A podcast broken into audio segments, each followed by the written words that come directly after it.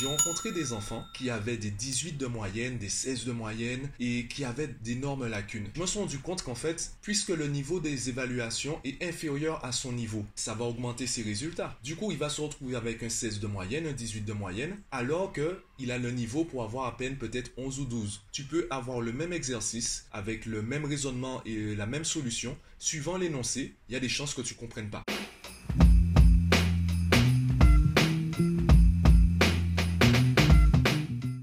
Aujourd'hui, j'aimerais poursuivre avec toi la vidéo que j'ai publiée hier. Donc, ce sera la suite de ce que j'ai dit hier. Donc, si tu n'as pas encore vu la vidéo ou, écouté le podcast correspondant, je t'invite à le faire. Ça te permettra de mieux comprendre ce que je vais dire aujourd'hui. En publiant le podcast précédent, donc euh, la vidéo que j'ai publiée hier, je savais qu'il y aurait certaines réactions. Je savais qu'on me contredirait sur certaines choses. Il y a des paramètres que je n'ai pas énoncé. Il y a des choses que je n'ai pas dites, que je n'ai pas données, puisque je les avais déjà données dans des podcasts, dans des vidéos précédentes. D'ailleurs, cette histoire de viser 20, c'est une vidéo d'une minute que j'ai, enfin, peut-être même 50 secondes, que j'avais publiée il y a plus d'un an et que tu peux retrouver sur euh, mon compte Instagram, également le, le compte Mathmaniac, le compte Instagram Mathmaniac. Pareil pour les pages Facebook. Je trouve qu'il y a une chose qu'on oublie concernant les notes scolaires. On oublie le contexte. Déjà, tous les établissements ne se valent pas. Toutes les classes ne se valent pas. Tous les professeurs ne se valent pas. J'ai rencontré des élèves et si tu as déjà donné des cours particuliers ou si tu as été dans des classes ou si tu as des proches qui sont assez jeunes et donc tu as pu prendre du recul concernant leur progression scolaire, tu as certainement vécu la même chose que moi. J'ai rencontré des enfants qui avaient des 18 de moyenne, des 16 de moyenne et qui avaient d'énormes lacunes. Je me suis rendu compte qu'en fait, la classe avait un niveau tellement faible. Alors, un niveau tellement faible. Disons plutôt, la classe était hétérogène. Il y avait beaucoup de profils différents et tu sais, j'en ai déjà parlé, qu'il y a ce qu'on appelle le rythme d'apprentissage. Donc si tu as plusieurs profils d'enfants qui ont chacun un rythme d'apprentissage euh, bien défini et surtout très différent des autres, tu auras du mal à progresser à une vitesse, euh, tu auras peut-être du mal à, avancer, à progresser à la vitesse convenue par l'éducation nationale. Tu seras peut-être obligé d'aller plus lentement car il y a des élèves qui ont ce besoin d'aller plus lentement par rapport aux autres. Donc, qu'est-ce qui se passe avec euh, les élèves que j'ai rencontrés? Ils sont dans des classes qui ont un niveau moyen voire faible, donc le professeur adapte les évaluations. Les questions seront plus faciles à comprendre, plus faciles de comprendre l'énoncé. Et je te rappelle que la plus grosse lacune, ou du moins le plus gros problème qu'on a en évaluation, ce n'est pas forcément de trouver la solution, c'est déjà de comprendre l'énoncé. Tu peux avoir le même exercice avec le même raisonnement et la même solution. Suivant l'énoncé, il y a des chances que tu comprennes pas. Pourtant, c'est le même exercice. Simplement, on va changer l'énoncé, on va peut-être changer le vocabulaire, on va peut-être augmenter la complexité du, vocabulaire choisi. Au lieu de parler dans un langage familier, on va parler dans un langage soutenu. Et là, d'un coup, tu ne comprends plus ce qui a été dit. D'ailleurs, tu peux le constater lors des passages télévisés de certains experts. Ils disent des choses simples, sauf qu'ils utilisent des mots complexes. Donc toi, tu ne comprends rien. Il faut que quelqu'un d'autre te traduise dans un vocabulaire que tu maîtrises davantage. Je ne dis pas que ton vocabulaire est limité, simplement, si tu n'as pas l'habitude d'employer autant de mots complexes euh, dans une même phrase, tu auras peut-être du mal à comprendre le sens de la phrase, sachant que c'est un dialogue. Enfin, un dialogue. La personne parle. C'est pas un article de blog où tu peux te permettre d'aller chercher la définition de chaque mot, où tu peux prendre le temps de. Déjà, il faut que tu aies le temps de le faire. En tout cas, tu peux prendre le temps de, de prendre du recul et de faire des recherches. Là, c'est du live. La personne est en direct et elle balance son contenu. Elle balance ce qu'elle a à dire. Donc, si tu n'as pas l'habitude de ce type de vocabulaire, comme l'élève qui n'a pas l'habitude de ce type de mots. Donc, qu'est-ce qui va se passer en évaluation lorsqu'il y aura un compte à rebours, lorsqu'il y aura la pression de l'examen? Il ne va pas comprendre le problème, il ne va pas comprendre l'exercice, il ne pourra pas donner son maximum, il ne pourra pas forcément trouver la réponse et du coup avoir la meilleure note, c'est-à-dire 20 sur 20. Donc, il y a déjà ce problème de vocabulaire. Puisque le professeur diminue le niveau de ses évaluations, l'élève qui, euh, qui est simplement moyen, puisque le niveau des évaluations inférieur à son niveau, ça va augmenter ses résultats. Du coup, il va se retrouver avec un 16 de moyenne, un 18 de moyenne, alors que il a le niveau pour avoir à peine peut-être 11 ou 12. Son niveau c'est 12 et ses notes, ses moyennes sont 16, 18. Pourquoi? Parce qu'il est dans une classe où le niveau est inférieur au sien. C'est tout. Là, je t'ai juste pris un exemple, il y en a d'autres. Il y a également des élèves qui ont le niveau pour avoir 12, sauf qu'ils se retrouvent avec des classes où le niveau c'est 18. Du coup, ils se retrouvent avec des notes qui sont 8, 7, parce que le, ben justement le niveau est tellement haut que ça fait baisser leurs leur notes, ça fait chuter leurs notes. Donc tu as les, les deux extrêmes, tu as les deux exemples. Et pourquoi je te parle de ça? Ben évidemment, c'est une histoire de contexte. C'est pas parce que tu vas viser 20 que tu auras tout le temps 20. Ça dépend également de comment tu te sens le jour de l'évaluation. Tu peux te retrouver en situation de stress, il peut avoir un problème dans ta famille. Il y a beaucoup de paramètres, il y a beaucoup de conditions qui ne dépendent pas de toi. Il suffit qu'il y ait un changement de salle, il suffit que la météo ait changé, il fait super chaud ou il fait super froid. Du coup, ben, tu n'es pas habitué ou tu supportes mal la chaleur, tu supportes mal le froid et du coup, tu passes à côté d'évaluation. Par contre, il y a quelque chose que tu peux contrôler. Ce que tu peux contrôler, c'est ton rythme d'apprentissage et c'est ton niveau. Sauf si tu n'en as pas conscience. Donc il faut d'abord que tu en prennes conscience. Et pour que tu en prennes conscience, il faut que tu veuilles en prendre conscience. C'est pour ça que je dis que la première chose à développer chez les enfants, c'est le plaisir à travailler, c'est l'envie à travailler, la motivation, le je veux. Une fois qu'on a un je veux solide, on peut passer au je peux. Car dans le je peux, je reprends l'exemple du labyrinthe, entre le 20 sur 20 et l'enfant, il y a un labyrinthe. Et par définition, dans un labyrinthe, il y a énormément de chemins qui ne mènent à rien, ou du moins qui mènent peut-être à des 12 sur 20, à des 15 sur 20, et il y a un seul chemin qui mène à un 20 sur 20. Je simplifie à un seul chemin, on va peut-être dire il y en a 2, 3, 4. Pour simplifier, on va rester sur un chemin. Le problème du labyrinthe, c'est que on sait qu'il y a un chemin, sauf qu'on ignore c'est lequel. On ignore quel chemin mène au 20 sur 20. Au début, qu'est-ce qu'on va faire? On va peut-être aller à tâtons, on va tester des chemins, on va se retrouver peut-être dans des voies sans issue, on va se retrouver dans des chemins qui mènent à 0, des chemins qui mènent à 11, et par la répétition, répétition qui demande de la persévérance, qui demande de la motivation, par la répétition, on va petit à petit se retrouver dans le bon chemin, celui qui mène à notre objectif qui est 20. Maintenant, si ton objectif est 16, tu seras dans le bon chemin quand tu seras dans le chemin qui mène à 16. Tout dépend de ton objectif. Mais, évidemment, il y a un mais, puisque la qualité de ta note, puisque la valeur de ta note dépend d'un très large contexte, le contexte de l'établissement, le contexte du professeur, le contexte de la classe, le contexte du programme, de l'époque. Comme je le disais dans le podcast précédent, un 16 sur 20 aujourd'hui n'a pas la même valeur qu'un 16 sur 20 euh, il y a 20 ans. Et oui, même les notes scolaires, même les diplômes connaissent l'inflation. Puisque tes résultats sont influencés par tout ce contexte, il vaut mieux viser la note maximale. Maintenant, c'est ce que moi je dis. C'est ce que c'est l'idée que je partage et que je véhicule auprès de mes élèves. Je leur fais comprendre qu'ils devraient viser 20. Ils me répondent tout de suite qu'ils ne peuvent pas avoir 20, ils ne se sentent pas capables d'avoir 20. Leur je peux est très faible, je leur montre qu'ils peuvent augmenter leurs résultats. D'accord, pour l'instant tu as 12, essayons déjà d'aller chercher le 14. Tu as trouvé le chemin du labyrinthe qui mène à 12 sur 20, cherchons le chemin qui mène à 14. Ensuite, cherchons le chemin qui mène à 16. Ensuite, petit à petit, en fait, le fait d'avoir cette approche pédagogique et d'avoir cette progression assez faible, on augmente les notes de 2 points à chaque fois, ça va consolider et grossir le je veux.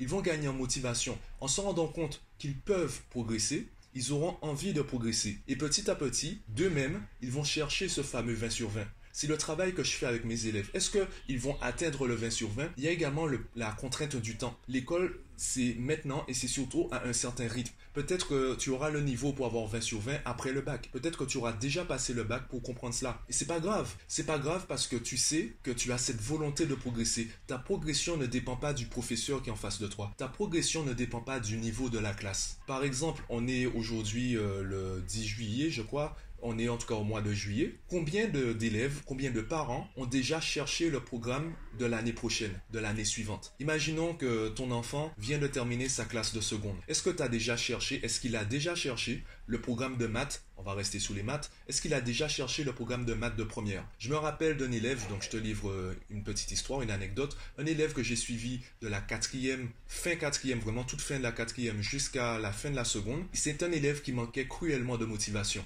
Il n'avait pas envie d'aller plus loin, il ne cherchait pas à aller plus loin. Vu que moi je commençais de le coaching, c'était vraiment à mes tout débuts, je, privilégiais davantage le, cours de maths parce que c'est ce que je connaissais. J'essayais d'augmenter ses notes en mathématiques et je me suis rendu compte qu'il fallait d'abord que j'augmente sa motivation j'ai commencé donc à faire un travail sur sa motivation. J'ai commencé à lui proposer des activités qui lui permettraient d'aller plus loin, qui lui donneraient envie d'aller plus loin, qui le motiveraient à aller plus loin, pour ensuite traduire cette motivation dans la chose scolaire. Ça m'a pris du temps. Et au mois d'août, juste avant sa rentrée en première, il y a eu ce déclic il s'est rendu compte que hum, on a travaillé notamment sur le site Khan Academy dont j'ai déjà parlé et j'ai, t'ai déjà proposé des liens dans différents podcasts. Il s'est rendu compte à quel point prendre de l'avance n'était pas... Prendre de l'avance c'était en fait facile. Il venait à peine de sortir de seconde, il n'avait même pas encore commencé la classe de première, qu'il comprenait déjà le programme de première. On a bossé ensemble une semaine. À la fin de la semaine, j'ai dit à la mère, bon écoutez, on va arrêter les cours de maths parce qu'apparemment il a déjà le niveau. On n'a même pas encore commencé la rentrée, qu'il a déjà le niveau pour comprendre au moins les, cours. Il aura peut-être pas 20 sur 20. En tout cas, il va comprendre les cours. Je te rappelle que c'est un élève qui n'avait pas de motivation et qui était paresseux.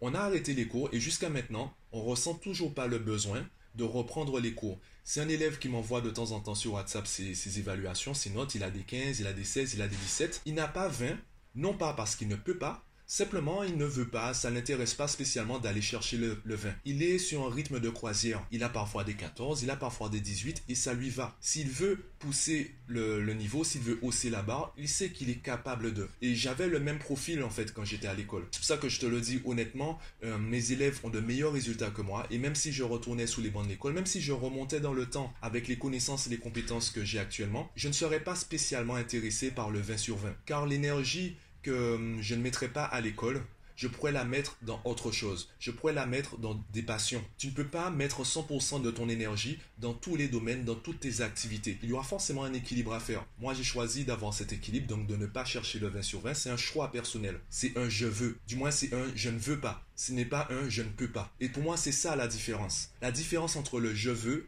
et le je peux. Car de toutes les façons, le résultat en lui-même, le résultat que tu as, il dépend de contexte. Et on peut le voir dans tous les secteurs d'activité. Je te donne un exemple. Ça t'est certainement déjà arrivé de rencontrer une personne qui est dans la même branche que toi, une personne peut-être qui a 20 ans d'expérience, qui a eu le diplôme il y a peut-être 10, 20, 30 ans. Et quand tu écoutes la personne, te dis mais qu'est-ce qu'elle raconte? L'impression que la personne n'a pas fait de mise à jour. Sa vision du système, sa vision de l'activité est complètement archaïque. Ça arrive parce que avoir un résultat, donc avoir ce fameux diplôme, c'est un contexte et c'est également un timing particulier. Si tu as eu le diplôme il y a 30 ans, il y a des chances que ce que tu as vu n'ait plus d'actualité. Ça ne veut pas dire que ce que tu as vu, c'est faux aujourd'hui. Simplement, les procédures ont changé, les processus ont changé, les résultats également ont changé. Donc, si tu ne fais pas de mise à jour, et c'est la raison pour laquelle j'ai fait un podcast où je disais qu'on devrait tous se former de manière continue, on ne devrait pas arrêter d'apprendre. Si tu continues à te former, si tu continues à te mettre à jour, eh bien, tu te rends compte que ta progression ne doit pas dépendre de la valeur que tu as du résultat, ou du moins de la valeur que la société a du résultat. Je peux prendre avec toi une infinité d'exemples. On peut prendre l'exemple même du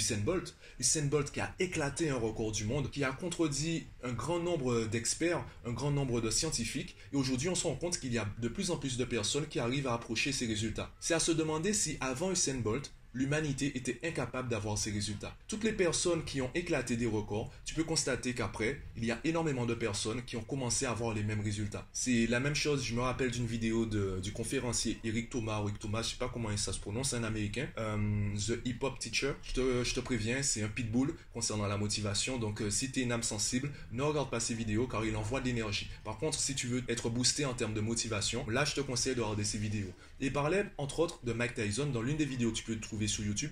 Il parlait de Mike Tyson qui ne perdait aucun combat. Et ces combats duraient 30 secondes. Ça veut dire que si tu te levais pour aller aux toilettes au début du combat, le temps que tu reviennes, le combat était fini, tu avais gâché ta soirée. Un jour, il y a un mec qui a battu Mike Tyson. Et tous les autres boxeurs se sont dit, mais en fait, c'est possible de le battre. Et là, Mike Tyson a commencé à enchaîner des défaites. Car tout le monde se disait, je peux le battre. Lui, il a réussi à le battre, donc je peux aussi le battre. Il suffit que quelqu'un te montre que c'est possible, et là, ton je peux s'alimente. Ton je peux commence à se construire. Il suffit juste que tu consolides le je veux, et tu vas finir par trouver ce chemin du labyrinthe qui mène à l'objectif que tu vises, qui mène au résultat que tu vises. Donc, pour continuer ce que je disais hier, évidemment, j'ai parlé des, résultats scolaires, je te le rappelle également, pour moi, les bonnes notes ne sont pas des objectifs, ce sont des conséquences. Donc effectivement, je parlais de 20 sur 20, de viser 20 sur 20, c'est surtout viser un niveau qui te permette de hum, parler du 20 sur 20 de manière sereine. Arrête de croire que les meilleurs résultats sont réservés aux surdoués. Aujourd'hui, c'est davantage une question d'habitude, de méthodologie que d'intelligence. Évidemment, tu n'auras peut-être pas les résultats des premiers, tu n'auras peut-être pas les résultats du Sandbolt si tu te mets à de l'athlétisme. Par contre, aujourd'hui, tu peux avoir un niveau satisfaisant. Et hum, je te rappelle que l'école se base sur le niveau moyen, sur l'élève moyen. L'école se base sur le rythme d'apprentissage moyen. Donc avoir 20 sur 20, ce n'est pas être un surdoué. Je l'ai déjà dit dans une vidéo précédente d'ailleurs. Avoir 20 sur 20, ce n'est pas être un surdoué. Avoir 20 sur 20, c'est simplement être dans la moyenne définie par l'école. Sachant que cette moyenne, ce fameux 20 sur 20, ce fameux résultat, il dépend du contexte Je te le rappelle, le contexte de l'école, de l'établissement, des professeurs, de la classe. Arrêtons de parler simplement des résultats et parlons du processus, parlons des habitudes, parlons de l'image que tu as de toi-même, de la vision, du niveau que, tu as de toi-même. Quel est ton niveau? Est-ce que tu veux être le meilleur? Est-ce que tu préfères être moyen? Est-ce que tu veux être bon dans toutes les matières ou il y a des matières que tu vas privilégier? C'est une question de choix, c'est une question de je veux. Et aujourd'hui, on ne peut plus sortir la carte de je ne peux pas. Je ne peux pas avoir de meilleurs résultats en maths. Je le prouve constamment avec des élèves. Des élèves qui me disent je ne peux pas ou euh, c'est pas fait pour moi. Et euh, en moins de trois mois, j'arrive à augmenter leurs résultats. Pourquoi? Parce que je n'essaie pas d'augmenter leurs résultats. J'essaie d'augmenter ou d'améliorer l'image qu'ils ont d'eux-mêmes. J'essaie d'améliorer leur je peux et leur je veux. Le reste, ils le font eux-mêmes. J'avais fait un podcast où je disais le secret de mon coaching. mon secret de mon coaching, c'est que je pose les bonnes questions. Au moment de l'évaluation, la mauvaise question, c'est pourquoi je n'y arrive pas. Si tu te poses cette question, ton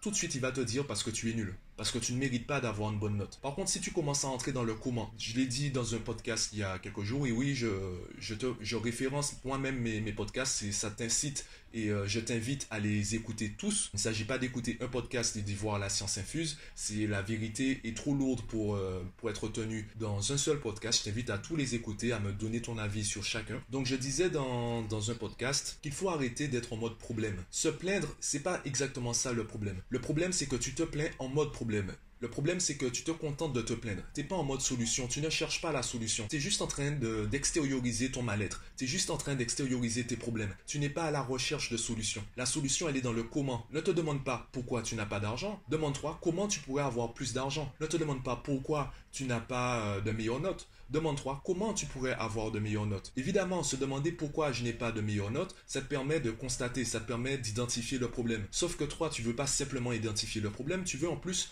identifier la solution au problème. Donc, autant s'intéresser à la solution. Si tu as la volonté, si tu as la motivation, tu peux sauter l'étape j'identifie le problème et passer à l'étape j'identifie la solution. Comment faire pour avoir de meilleurs résultats? Tu vas trouver différentes pistes, tu vas peut-être les tester ou tu vas peut-être faire appel à un coach ou un consultant comme moi et tu vas poser la question comment je peux faire pour avoir de de meilleurs résultats? Moi, je vais t'écouter, je vais analyser ta situation et je vais te proposer les méthodes que j'estime adaptées à ta situation pour augmenter tes résultats. C'est comme ça que ça fonctionne. Donc, soit en mode solution et arrêtons d'être en mode problème. Arrêtons également de, parler des résultats comme s'ils étaient objectifs. Peu importe le résultat, peu importe les résultats que ton enfant te ramène à la maison, ils ne sont pas objectifs. Ils dépendent de l'école, ils dépendent du professeur, de la classe, etc. Bon, j'ai été un peu plus long que d'habitude. Je suis entré peut-être un peu plus dans les détails, sachant que j'ai raccourci certaines choses puisque je t'ai invité à écouter certains podcasts. Dis-moi ce que tu en penses en commentaire. Euh, donne-moi ton avis aussi bien sur Instagram, Twitter, LinkedIn, Facebook. Partage le podcast autour de toi. Et moi, je te dis à demain.